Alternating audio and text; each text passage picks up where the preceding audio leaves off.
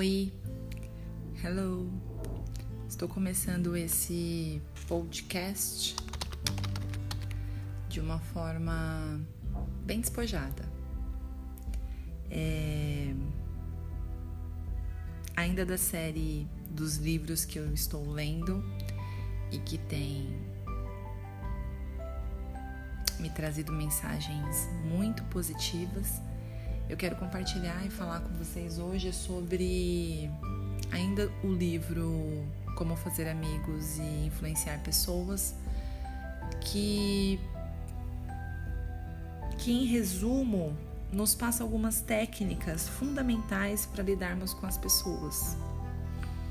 E cá entre nós, é difícil às vezes lidarmos com pessoas.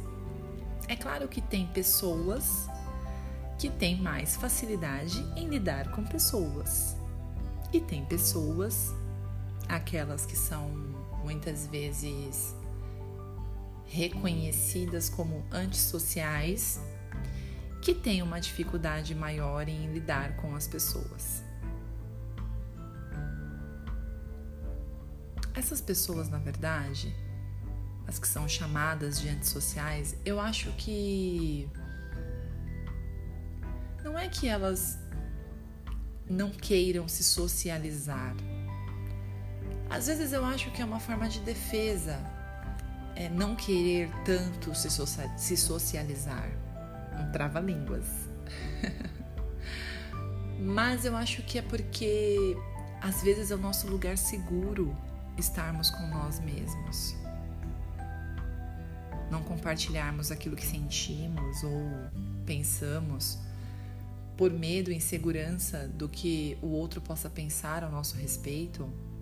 Enfim, cada um tem a sua bagagem, cada um tem a sua mochilinha de costas que carrega a sua as suas experiências até aqui. Mas o passo é que a melhor forma de nos relacionarmos é não criticarmos o outro, não condenarmos as, as ações, as atitudes do outro. Sabe, não viver se queixando do que o outro faz, do que o outro pensa, do que o outro quer viver. Porque cada um de nós temos a nossa a nossa ideia metafórica às vezes, porém a nossa ideia do que do que é ser feliz, do que, do que nos faz bem. Algumas coisas naquele momento faz total sentido, como aquilo aquilo nos faz bem e depois pode ser que em uma outra situação tudo mude. O fato é que nós precisamos aprender a apreciarmos honestamente, sinceramente a outra pessoa. Validar o que a outra pessoa gosta, o que a outra pessoa sente, o que a outra pessoa precisa. Tentar é, formas, meios de alcançar o coração da outra pessoa. A gente não alcança o coração de alguém sendo rígido, sendo duro, sendo crítico, sendo desagradável a gente alcança o coração da outra pessoa quando compartilhamos nossa empatia, quando compartilhamos do nosso conhecimento, do pouco conhecimento que temos sobre algum assunto com essa pessoa. A gente alcança o coração da outra pessoa falando sobre coisas que esta pessoa gosta. E isso não quer dizer você passar a mão na cabeça do outro se essa pessoa está errada. Não é sobre isso que estamos falando. É, é simplesmente dar ao outro a chance de ser quem ele quer ser. Sem desrespeitar, sem, sem ferir, sem, sem magoar. Sabe, despertar o desejo pela outra pessoa, de ouvir o que essa pessoa tem a falar Ainda que você não concorde 100% com o que ela vai te dizer, mas emprestar os teus ouvidos naquele momento, de repente é tudo que essa pessoa está precisando, do seu abraço, da sua atenção, do seu perdão. da sua vontade de estar junto com ela naquele momento, precisando de um WhatsApp seu, precisando de um vem aqui em casa, vamos tomar um café.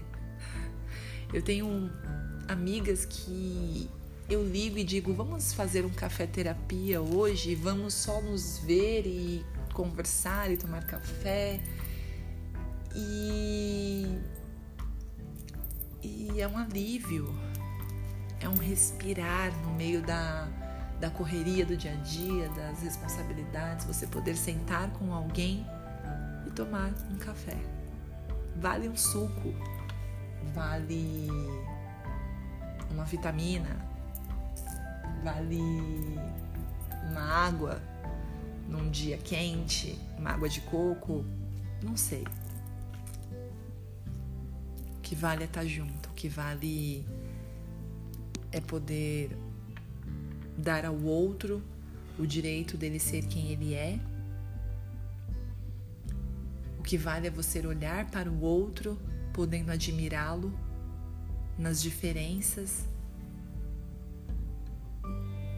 O que vale é, de maneira honesta e sincera, você poder participar da vida dessa pessoa. Vale despertar em você o desejo pela outra pessoa, em aprender com esta pessoa. O que vale é estar junto, o que vale é. Não são os locais, não são o que vocês estão comendo juntos. O que vale é estar junto. O que vale é a pessoa, presença o sentimento envolvido. Se for para chorar, que chore juntos. Se for para sorrir, sorriam juntos. Porque o que vale é estar juntos. Isso é fundamental para o relacionamento. Querer e demonstrar este querer de estar juntos. Isso vai fazer com que